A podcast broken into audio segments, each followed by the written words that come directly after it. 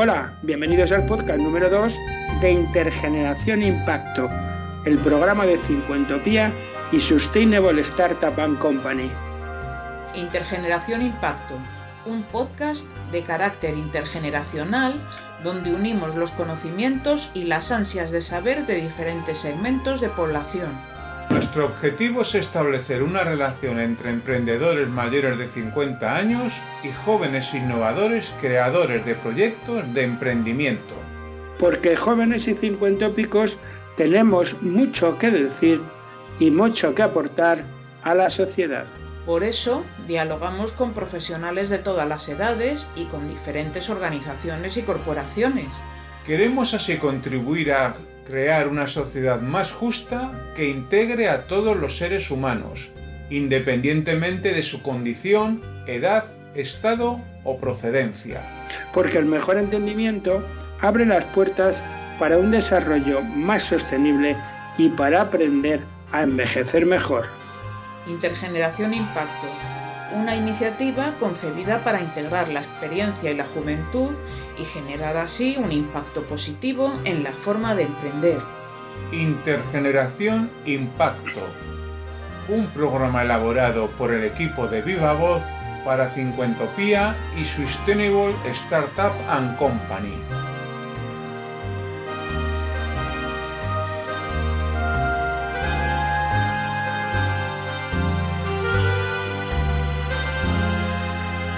Cada semana en Intergeneración Impacto abordamos un tema que nos permite reflexionar sobre las diversas transformaciones que suceden en la sociedad y que nos afectan a todos en general y de manera particular a los jóvenes y a quienes ya hemos cumplido los 50 años. En esta ocasión tenemos con nosotros a Javier Fernández Candela, director general ejecutivo de la Fundación Copade y cofundador de, Sustainable Startup and Company. La Fundación Copade, Comercio para el Desarrollo, fue fundada en 1998 y tiene como objetivo impulsar y desarrollar el comercio justo, el consumo responsable y la preservación del medio ambiente. Durante el transcurso de la conversación, Javier Fernández Candela nos habla de su experiencia en el ámbito de la economía social y de la cooperación, así como de la nueva etapa que vive a raíz de la fundación de una iniciativa como Sustainable Startup and Company.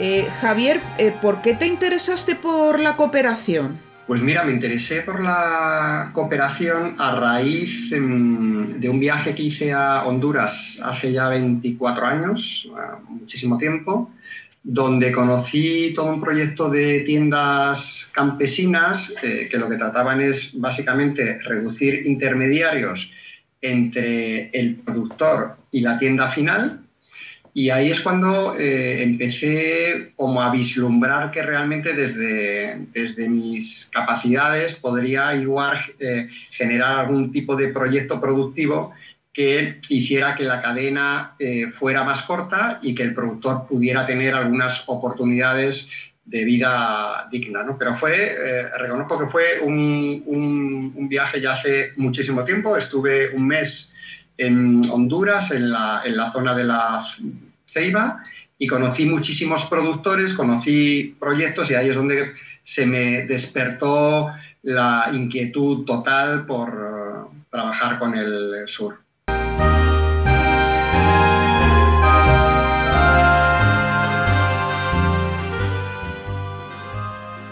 Eh, Javier, a mí me. Mm, no sé si Javier o Francisco Javier, no sé cómo te gusta que te llamemos. Javier, Javier. Javier. Em, a mí me gustaría, sobre todo de cara a la gente que no está muy eh, familiarizada con este tema de la cooperación y tal, que nos aterrizaras un poco contándonos alguna situación concreta, porque por ejemplo, una cosa que nos llama la atención es por qué son tan caros los productos eh, tanto ecológicos como los de cooperación. ¿Qué es lo que pasa ahí eh, para que, o sea, cómo funciona este mecanismo mundial de, del comercio Mm, porque tenemos yo por lo menos una idea muy así, con, muy cogida con pinzas. Entonces, por favor, aterrízanos un poco el tema. Pues mira, eh, yo creo que es un tema bastante sencillo que yo creo que prácticamente todo el mundo puede comprender. Tú cuando vas a comprar cualquier producto, la, mayoría de los supermercados hoy, la, mayoría de los que venden cosas, te suelen atraer por el precio. Es el más barato. Y además vemos campañas que son constantemente, soy el más barato, soy el más barato. Y luego, eso sí, te suelen vender el trabajo con los productores, que tienen una cercanía con ellos, pero lo primero que te dicen es que son los más baratos. ¿no? Y entonces atraen a un público que lo que quiere es comprar calidad a un buen precio y todo súper barato. Pero esto es un contrasentido. Es decir, tú cuando vas a un proyecto que es de cooperación, y yo, por ejemplo, compro café en eh, Honduras de una cooperativa eh, que trabajan, mm, eh, bueno, pues cientos de familias, mujeres muchas, claro, cuando vas allí y compras un café que es de calidad premium, y, y te hablo calidad premium, es que tiene una puntuación de 87 sobre 100, o sea, una puntuación que tienen pocos cafés en el mundo. Algún colombiano, algún tanzano, pero muy pocos cafés eh, en el mundo. Quiere decir, cuando le pides a alguien que cultive calidad premium, que el grano es más caro, el cultivo es más caro, al ser bio todos los productos que usas para ese cultivo son más caros porque no, no puedes usar los típicos pesticidas, ¿no? Pero encima le quieres dar un buen sueldo por lo que hace para que tenga, para pagar el colegio, la vivienda, eh, una ropa digna, eh, que le quede algo para poder incluso distraerse, ¿no? O sea, algo de lo que a todos nos encantaría tener un salario digno que nos permita vivir dignamente. No digo un salario digno que nos, que, nos permite no mirar la cuenta corriente todos los meses. No me refiero a eso, ¿no? Esos son los que tienen mucho. Hablo de un salario digno que te permita mm, abonar tus gastos normales. Entonces, cuando sumas un producto que es de calidad premium con una parte social que es de calidad premium, que es decir, que le pagues a alguien lo que vale su trabajo y todos eh, seguro que hemos protestado muchas veces por esa parte de trabajo que no nos quieren pagar y decimos, oh, pues si es que esto, ¿cómo me pueden pagar esto? ¿no? Más luego sumas que ambientalmente también es responsable, ese producto no puede ser barato, porque estás mm. pagando lo que vale todo el producto. ¿no? Entonces, yo me he encontrado muchas veces, fíjate, yo no sé si conocéis unas tiendas que son súper conocidas que solo venden café. Hay bastantes franquicias, El, café, el, de cuarto, en esas tiendas que es solamente café normal, ni siquiera es muchas veces bio, pero es premium, vale entre 6 y 9 euros eh, los 250 gramos. El de comercio justo premium, bio, de altura, con una puntuación de 87 sobre 100, arábica y de sombra, nuestro precio de café venta público 250 no llega a los 4 euros. Es decir, está entre un 40 y un 50% más barato que los cafés premium que venden, que no son bios, en tiendas especializadas. Entonces, claro, eh, eh, si nosotros trabajáramos con un café que es malo, que es robusta, que son los cafés malos, eh, donde no es bio y donde al productor le pago lo justo para que viva, podríamos llegar a un precio de un paquete de un euro y algo. Pero es que estamos trabajando con productos premium. Pues es que no se puede pagar algo premium a un precio barato, es que es imposible. eso, eso, eso ah. quería decirte, perdona. lo que quiero decirte es que no es tan caro como aparentemente parece. Es súper barato. Todo el comercio justo, cuando lo comparas con. Y, de hecho, yo creo que falta por hacer. Mira, me estás dando ahora el eh, pensamiento de hacer una comparativa de los productos que son de comercio justo con los productos premium que hay dentro del mercado que no son comercio justo pero que son de una calidad similar. Somos mucho más baratos, pero mucho más baratos. Pues no, solo que no seamos caros, sino que somos mucho más baratos. Perdona que te interrumpa tanto, pero es que me parece que esta idea es muy importante. Sí. claro, yo como lo veo, eh, y ahora dejamos a que hable, como lo veo, eh, como lo veo desde el punto de vista de la comunicación, siempre intento ponerme en el lado pues en el otro sitio. Es decir, a veces mm, cuando estamos haciendo algo y sobre todo cuando lo hacemos con esta pasión y tan convencidos, pues no, no, nos cuesta entender que el que está al otro lado no sabe de esto. Y entonces eh, le cuenta, no, esto es carísimo al tío, pero bueno, pero claro, eh, a ver qué tomates estás comprando o a ver qué estás comprando. Toda la vida hemos comprado unos tomates que están aquí al lado, no hemos comprado unos tomates que vienen de Brasil y dan la vuelta al mundo. Entonces, y te preguntas, ¿y cómo puede costar tan barato algo? No puede ser de esa calidad, mm, por lo menos. ¿No? no, no, coincido. Pues mira, me estás dando ideas para realmente plantear todo un proyecto de productos premium que no tienen casi certificaciones, pero que la calidad es muy alta respecto de productos con una calidad igual que tienen certificaciones ambientales y sociales, ¿no? Pues, pues mira, me has dado una idea. Entonces, posiblemente pudiéramos plantear algo para luego darlo a conocer. Creo que es interesante.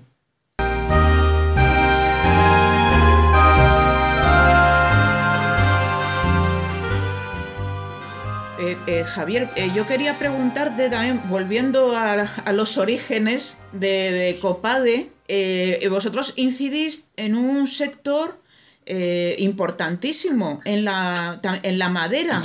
Y, te quería preguntar también, porque ayer casualmente leyendo, leyendo un artículo de La Vanguardia que precisamente se refería a que se está intentando eh, que la madera recupere el tono perdido con la industrialización, el que quedó relegada y se dio paso pues a otro tipo de materiales. Entonces también quería preguntarte eh, por qué la otra línea importante de actividad de COPAD es la madera y cómo ha ido evolucionando a lo largo de estos años en las actividades que habéis, porque habéis eh, generado un sello un sello de certificación forestal. ¿Qué nos puedes contar? Pues mira, eh, iniciamos nuestro, nuestra andadura en Honduras con artesanos de la madera, ligados a este sector. Importábamos muebles y mm, eh, lo hacíamos en condiciones de comercio justo. Nosotros éramos miembros de la Warfare Trade, entonces teníamos una como una serie, la Warfare Trade es la Organización Mundial del Comercio Justo y éramos socios, entonces teníamos que cumplir como socios una, serie como de criterios. Nos dimos cuenta eh, que era necesario avanzar también en las relaciones con las empresas que realmente teníamos y con las empresas que podían generar oportunidades responsables para los productores como Leroy Merlin, ¿no? que es una de nuestros eh, partners principales y que llevamos con él trabajando desde hace 10 años. Ahí es donde lanzamos el sello Madera Justa, que es el primer sello de comercio justo para el sector forestal de alcance mundial. Somos los únicos miembros de la World Fair Trade que trabajamos en el sector forestal, por lo tanto, podemos decir que tenemos un expertise muy importante dentro de este sector. Y nos demos cuenta también que, aparte del sello que hemos generado para que otras empresas pudieran hacer cosas responsables, que es el sello Madera Justa, era importante también acompañar a este sello una trazabilidad ambiental con el sello FSC. Y entonces ahí es cuando todos nuestros productos vienen con esta doble certificación, que hemos implementado en los últimos dos años también Em, para dar una, mayor trazabilidad eh, a la madera, que efectivamente se está convirtiendo en uno de los em, materiales estrellas para el futuro, porque es un material sostenible 100%, es un eh, material que después de estar cortado todo el árbol sigue capturando carbono durante toda la vida, entonces es altamente sostenible y durable, ¿no? Pues añadimos también la huella social de ese producto y cómo, contribuyo, eh, cómo contribuye ese producto con los ODS 2030. Entonces, tenemos ya una foto absolutamente total con la certificación FSC, la certificación madera justa y la certificación de la huella social y cómo contribuye nuestro producto con los ODS 2030. Y esto lo hemos eh, querido exportar a la sociedad para que otras empresas también puedan eh, ser responsables con este, con este trato forestal, ¿no? con este ámbito. Javier, has dicho una cosa que me ha, me inversionado ahora mismo. Yo sigo con esos, agarrando estas ideas que se pueden quedar muy bien en la cabeza de todos. Has contado, yo eso sabía, que la madera sigue absorbiendo eh, carbono. Yo cuando, cuando estoy en un sitio, a mí me encanta personalmente, y la calidez de la madera no es la calidez de otros elementos. Y a mí me da la sensación, como lego absoluto, y más ante ti que eres un experto que hemos cambiado un material que bien utilizado, haciendo las cosas como tienen que hacerse, es una maravilla, lo hemos cambiado por otros que, son mucho más tóxicos, mucho más complicados de reciclar, eh, mucho más sucios, entre palabras. Y de verdad que eso de que la madera nos sigue dando vida ahí a través de, la canción de la me parece mm, mm, eh, maravilloso, francamente.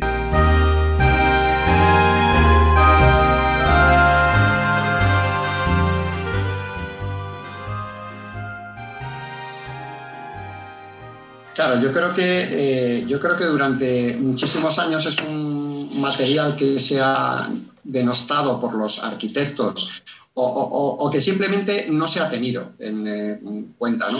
Pero sí que es verdad que ya hay muchos eh, impulsos desde hace muchísimo tiempo, que ya se están construyendo edificios donde el 80% es madera 100%, que ahora mismo podemos construir con madera laminada, con una resistencia similar al hormigón eh, y, realmente es un eh, material con una fuente inagotable que encima genera empleo, ¿no?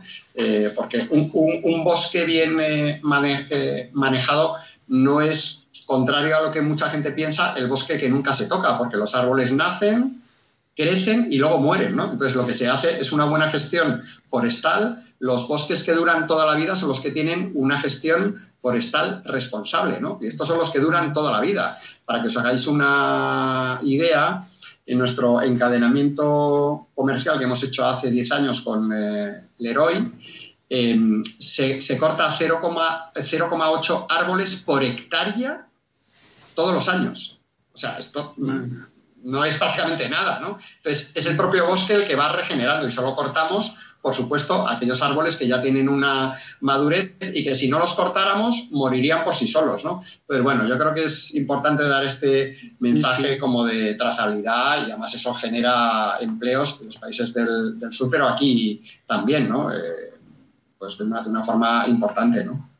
Y además genera unos empleos, y perdona Charo que ahora te eh, genera unos empleos de calidad, un empleo que además difícilmente es sustituible por un algoritmo, ¿no?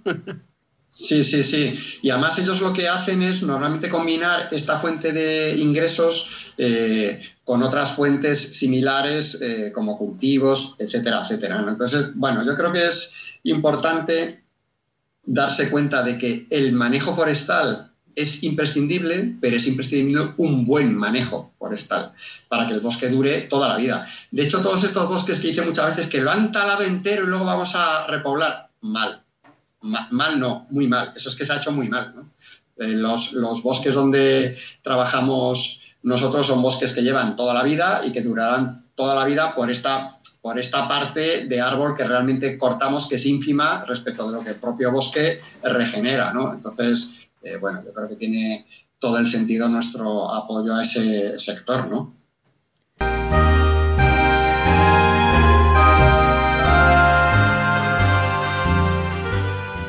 Bueno, estaba recordando bueno, una anécdota desgraciada reciente. Eh, la librería Proteo, que es ubicada en Málaga, no sé si lo habéis seguido en las noticias, pues se ha quemado y, en la construcción del edificio se emplearon vigas de madera y el, jefe de bomberos que había acudido al incendio había comentado que no había sido eh, más destructivo porque la madera era buena.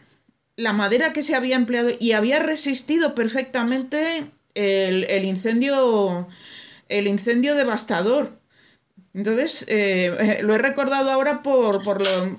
Evidentemente, bueno, pues estamos hablando de un edificio eh, creo que es de principio, era de principios del siglo XX o finales del XIX, pero con todos los eh, avances en la investigación que venía comentando ahora Javier, desde luego es que no solamente nos va a garantizar sostenibilidad, sino también seguridad en la construcción, por ejemplo.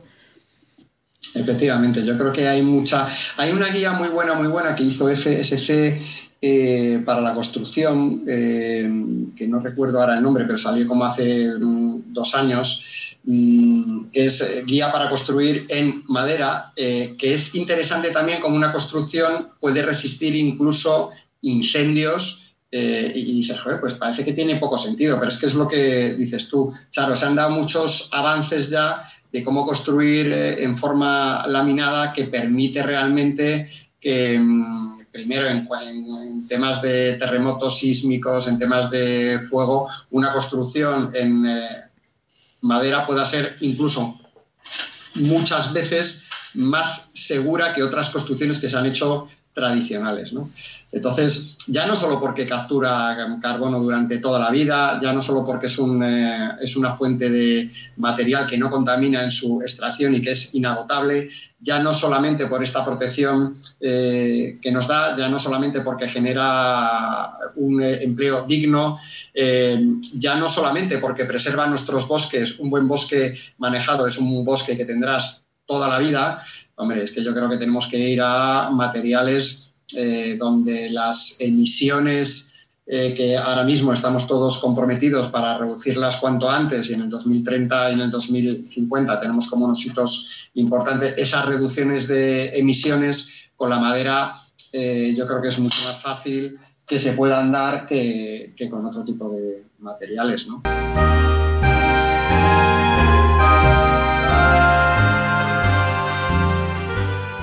Javier, eh, me imagino, bueno, no, desgraciadamente hay que imaginarse poco, el COVID no ha sido precisamente una buena cosa para nada y, lógicamente también habrá afectado al tema de la cooperación internacional. Cuéntanos cómo está la situación a este respecto.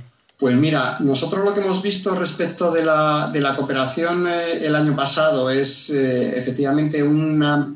Parece que había una pequeña... o sea, que se estaba eh, ralentizando, eh, pero nos hemos dado cuenta ahora en este año 2021 que se están activando eh, muchísimas fórmulas para realmente apoyar a los productores del sur que se han quedado fuera de toda transformación. Uno, uno, de los hitos mm, que se han producido, que han sido lamentables, es como durante todo este tiempo muchísimos pequeños productores de nuestro país o de países del sur o de otros países no han podido competir con las grandes cadenas comerciales donde vendían antes y donde es verdad que han hecho un esfuerzo por integrar nuevos productores, pero donde la competencia en precio ha sido voraz.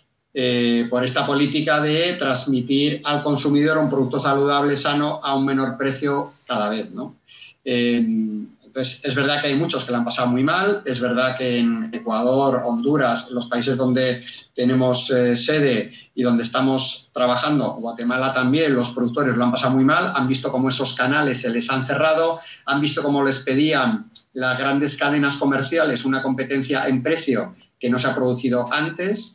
Eh, nosotros lo que nos hemos dado cuenta es que desgraciadamente las cadenas de alimentación no han favorecido eh, ese, ese, precio competitivo para que el productor pueda vivir, no el precio más barato, ¿no? Entonces sí que se han visto relegados. Pero hemos visto, afortunadamente, como en este año han surgido iniciativas nuevas de cooperación para que los productores puedan reimpulsarse y puedan tener estas eh, opciones que habían quedado un poco relegadas. ¿no? Nos queda mucho aún, porque yo creo que la cooperación no solo viene del sur, sino viene por enseñar a nuestra gente que desgraciadamente si matamos de hambre al que nos da de comer, lo que conseguiremos es que dentro de muy poco tiempo no tengamos productos sobre la mesa, ¿no? Y ahora lo que se está dando es una competencia brutal entre los productores. Algunos están, algunos están vendiendo simplemente para cubrir costes, otros están vendiendo producto para no cerrar, pero yo creo que ahí todo nuestro sector eh, retailer, mm, eh, sobre todo en el tema de alimentación, debería, tener como una conciencia un poco más global, ¿no? que hay veces que se da y otras no se da.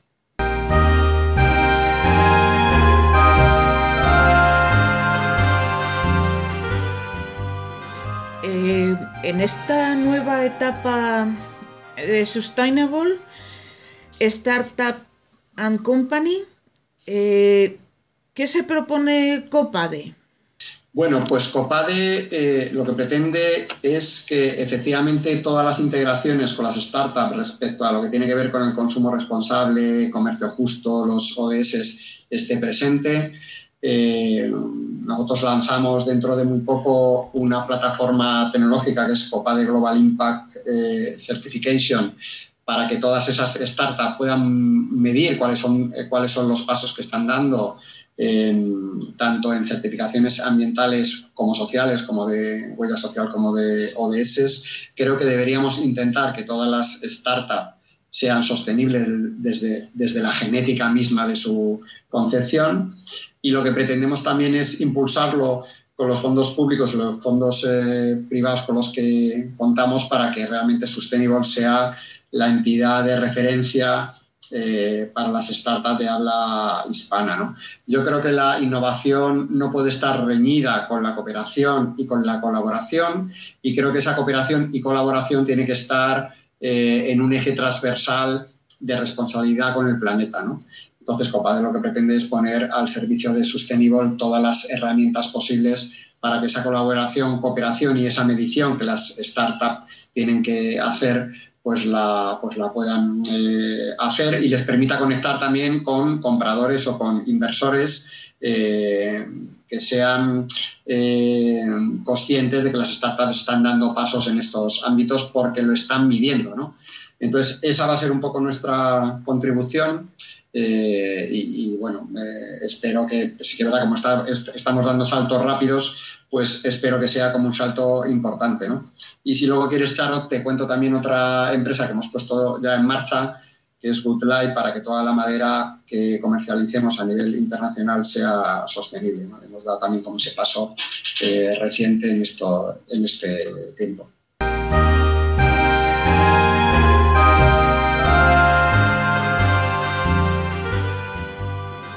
Pues bueno, eh, en esto estamos nosotros también metidos en Sustainable y este podcast precisamente de lo que se trata es de eso, de ser un altavoz, una plataforma, eh, una palestra, como decíamos eh, hace poco, en donde se puedan poner de manifiesto todas estas cosas. Y yo vuelvo a insistir en que creo que el gran público, por decirlo de alguna manera, eh, necesita saber de estas, de estas cosas. ¿no?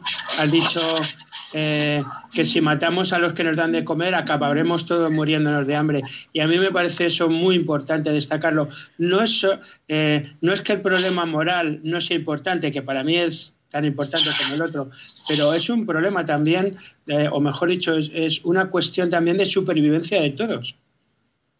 Correcto, eh, coincido totalmente, ¿no? Yo, mm, desgraciadamente, todavía me encuentro algunos colaboradores. A mí no me, no me, no me gusta mucho hablar de proveedores clientes, pues yo creo que lo que tengo son colaboradores para un cambio, ¿no? Pero todavía me encuentro algún colaborador mm, que me dice, no, es que en el comercio justo yo no creo colaboradores grandes, ¿eh? os hablo de estos actores mm. potentes, ¿no? Mm. Con buen justo no creo porque es más caro, ¿no? Es que al final yo tengo que pagar más por el producto, ¿no?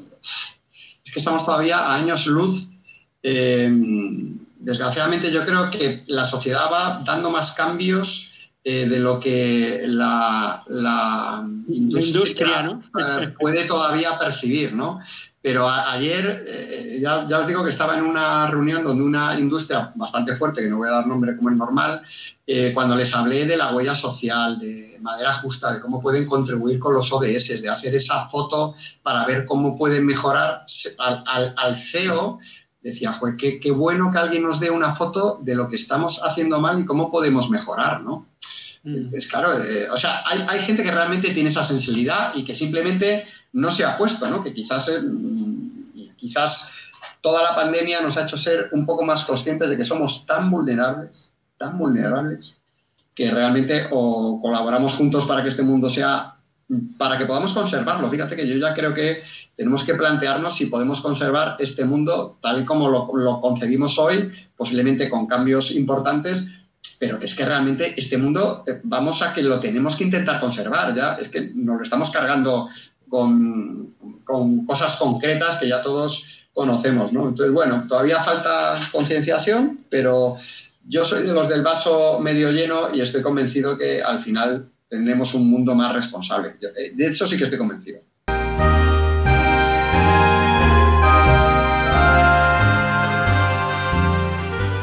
yo creo que, bueno, estoy de acuerdo con, lo que decís, por supuesto, y además sobre todo en, el que, bueno, y permitidme la expresión, la labor de evangelización eh, nunca es bastante en todos los ámbitos, eh, desde talleres hasta mm, eh, iniciativas en el ámbito de los canales de comunicación más tradicionales, el trabajo y, también la implicación de y del fomento del activismo social. Yo creo el que el, el dar valor a la aportación que cada uno puede hacer, pues como tú decías, Javier, en la medida o, en, función del perfil o de tu perfil que puedas aportar, pues bienvenido sea. O sea, yo, yo, estoy convencido que hay movimientos que ya no tienen marcha atrás. Y, y, yo creo que este de la pandemia, junto con la crisis 2008, 2009, la crisis climática, eh, o sea, yo, creo que hay cosas que ya han entrado tanto dentro de la conciencia, el, paro que se ha generado, la gente que lo está pasando mal, es que nos ha tocado muy de cerca. Es que yo he tenido familiares que han fallecido por la pandemia, gente que se ha quedado en paro, es que son familiares, amigos cercanos. Es decir, que esto ya nos toca a todos, ¿no? Y gente que lo ha pasado tan mal mm, que yo, soy de los que cada vez que alguien me cuenta, oye, ¿qué tal? ¿Cómo te va? Y me dice, pues mira, me va bien, eh, lo, siento como algo propio.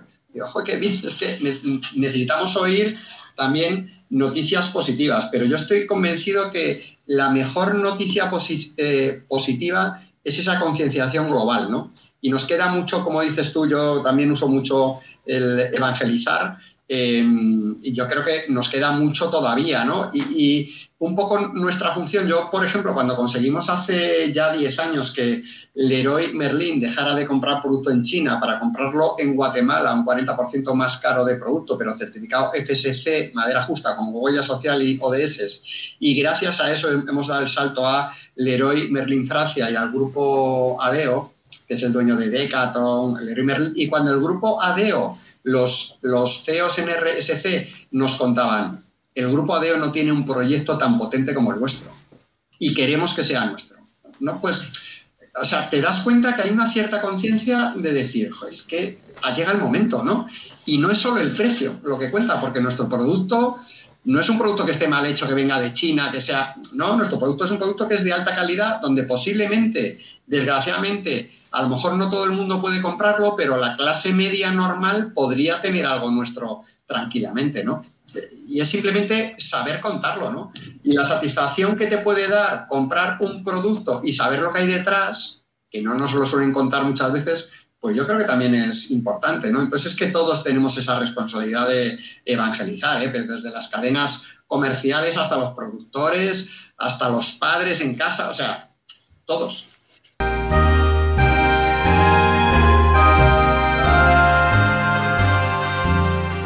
Es un poco a lo que yo me refería, ¿no? Que quizá hay una labor de, eh, evangelización, de difusión. Es que mm, es muy curioso que eh, pues, digamos que esto es no sé qué muy caro y luego nos gastemos un dinero en una camiseta con una marca o en unas botas que son barbaridades, ¿no? Entonces, ¿cómo es posible que esa empresa no se haya convencido de que eso se puede pagar tranquilamente y sin embargo no se puede pagar tranquilamente cosas que son muchísimo más importantes para todos, ¿no?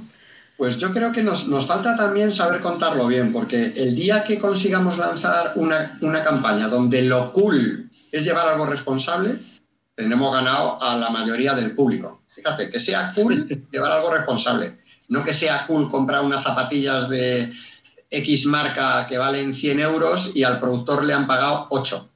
¿No? Entonces, el día que sea cool llevar algo responsable, eh, yo creo que nos, falta también usar un poco las herramientas del marketing tradicional, ¿no? O sea, siéntete cool porque llevas lo más responsable para tu planeta, ¿no?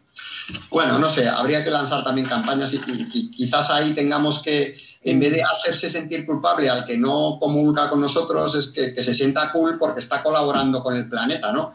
Entonces, bueno, quizás te, bueno, lo, lo, lanzo como una idea que estoy pensando ahora, pero en esta reflexión eh, conjunta es que quizás tenemos que hacer cool lo que es responsable. Pues oye, te recojo, recojo el guante y, ya, y ya hablaremos. Ya hablaremos, ya hablaremos, sí, porque yo creo que puede ser importante, ¿no? Esa, esa idea. Y además todos podemos sumar.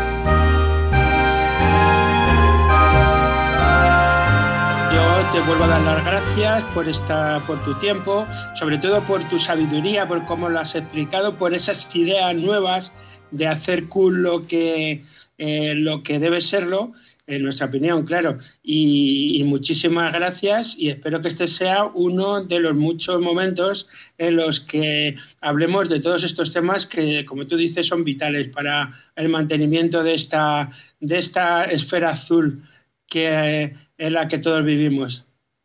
Pues yo he estado como en eh, familia, sí, que es cierto que es gratificante convencer a los no convencidos, pero nos hace muchas, eh, muchas veces falta estar con gente que, se cree que esto es responsabilidad de todos y que desde los diferentes ámbitos tenemos todos que colaborar. O sea que nada, encantado de estar aquí hoy con vosotros. Y desde luego que sí, Javier, que habrá más oportunidades para, conversar, por supuesto. Muchísimas gracias.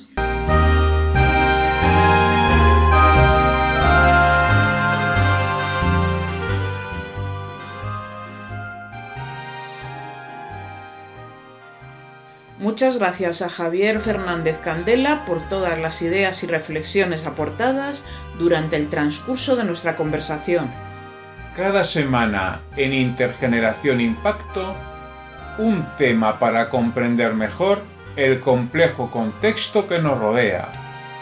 Hasta que ha llegado el podcast número 2 de Intergeneración Impacto, el programa de 50 Pia y Sustainable Startup and Company. Un podcast semanal mediante el que proponemos una reflexión en torno a aquellos asuntos que más preocupan a quienes ya hemos cumplido los 50 años y a los jóvenes innovadores creadores de proyectos de emprendimiento. Intergeneración Impacto, porque el mejor entendimiento intergeneracional abre las puertas para un desarrollo más sostenible y para aprender a envejecer mejor. Un examen de los temas que verdaderamente nos interesan y que permite integrar la experiencia y la juventud y generar así un impacto positivo en la forma de emprender. Nos despedimos hasta el martes próximo. Intergeneración Impacto, un programa elaborado por el equipo de Viva Voz para Cincuentopía y Sustainable Startup and Company.